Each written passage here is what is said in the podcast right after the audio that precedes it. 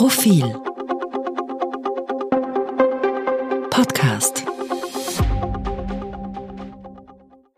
Rückkehr des Heldentums vom bewaffneten und vom gewaltlosen Widerstand. Inzwischen haben Millionen Menschen das Video gesehen. Plötzlich taucht neben der Nachrichtensprecherin des russischen Staatsfernsehens, als sie gerade auf Sendung ist, eine junge Frau auf und hält ein Schild in die Kamera. No War steht darauf und ein Text in Russisch, der sagt, Stoppt den Krieg, glaubt der Propaganda nicht, hier werdet ihr belogen. Sechs Sekunden später ist die Frau vom Bildschirm verschwunden, man sieht irgendwelche anderen Bilder. Eine Heldin. Eine Heldin des gewaltlosen Widerstands. Sie heißt Marina Ovsjanikova. Ja, sagen die vorwiegend männlichen Realisten, dafür sitzt sie jetzt 15 Jahre in einem russischen Gefängnis und Putin legt weiterhin die Ukraine in Schutt und Asche. Für die Realisten ist der bewaffnete Widerstand angesagt. Aufrüsten, militarisieren, Zähne zeigen. Alpha-Tiere werden nur durch Alpha-Tiere auf Abstand gehalten. Aber Putin legt einstweilen weiterhin die Ukraine in Schutt und Asche. Dieses verbrecherische Kapern eines Landes macht fassungslos, keine Frage. Wie kommt es, dass ein einzelner Mensch in der Lage ist, über den, drücken wir es ruhig drastisch aus, Fortbestand der halben Welt zu entscheiden?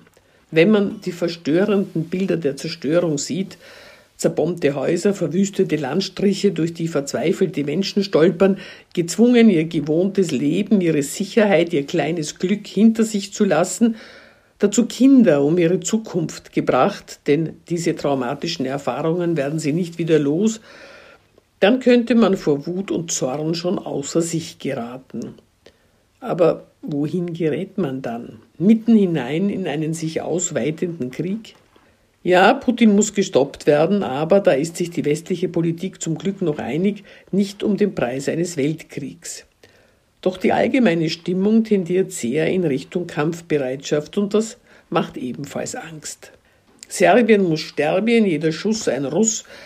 Die Gemütslage, die einst solche Parolen hervorbrachte, ist nicht mehr so unvorstellbar wie damals, als sie im Geschichtsunterricht vorkamen. In den sozialen Medien verdichtet sich das Entsetzen über Putins Vorgehen zu Vergeltungsfantasien und Schreibtischkämpfer rufen das große Risiko aus. Wenn Putin den Atomkrieg will, dann kann er ihn kriegen, twittert einer. Andere gehen nicht so weit, aber auch für sie ist klar, Heldentum definiert sich durch die Bereitschaft zur Gewalt bzw. zur Gegengewalt. Stell dir vor, es ist Krieg und jeder geht hin. Nein, jeder nicht, vor allem nicht jede.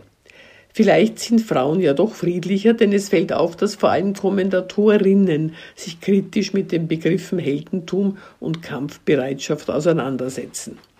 Bei den Worten Helden und Krieg zucke ich zusammen, schreibt zum Beispiel Ali Schwarzer in der aktuellen Emma. Denn ich weiß, jetzt wird wieder gestorben. Selten sind es dann die großen Helden, die sterben, es sind eher die kleinen Leute. Und im Spiegel fragt Sabine Rennefanz angesichts einer Reaktivierung alter Geschlechterrollen als Reaktion auf den Krieg. Es gibt aber bestimmt auch in der Ukraine Männer, die nicht kämpfen wollen. Was ist mit ihnen? Warum gibt es kein Recht darauf, nicht kämpfen, also nicht töten zu müssen?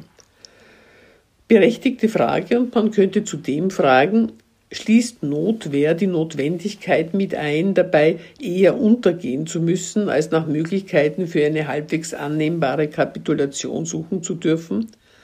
Welche Rolle werden Vorstellungen von tödlichem Heldentum und archaischer Mannesehre bei der Suche nach Verhandlungslösungen spielen? Wir wissen es nicht. Das ist beunruhigend. Mag sein, dass Friedensliebe nicht ausreicht, um ein friedliches Leben führen zu können. Aber wenigstens sollten wir darauf bestehen, dass sich neben den Bildern der kämpferischen Helden auch andere Heldinnenbilder im öffentlichen Bewusstsein etablieren. Das Bild Marina Ovsjanikovas, die Bilder der Frauen und Männer, nach den Bildern sind es wieder mehr Frauen, die in Russland öffentlich gegen den Krieg protestieren, obwohl sie dafür brutal ins Gefängnis geworfen werden. Oder die Bilder der Opernchöre, die in Odessa, Lemberg und Kiew auf offener Straße gegen das drohende Heranrücken der Zerstörer ansingen. Aber wie schön wäre eine Welt, in der wir keine Heldinnen brauchen.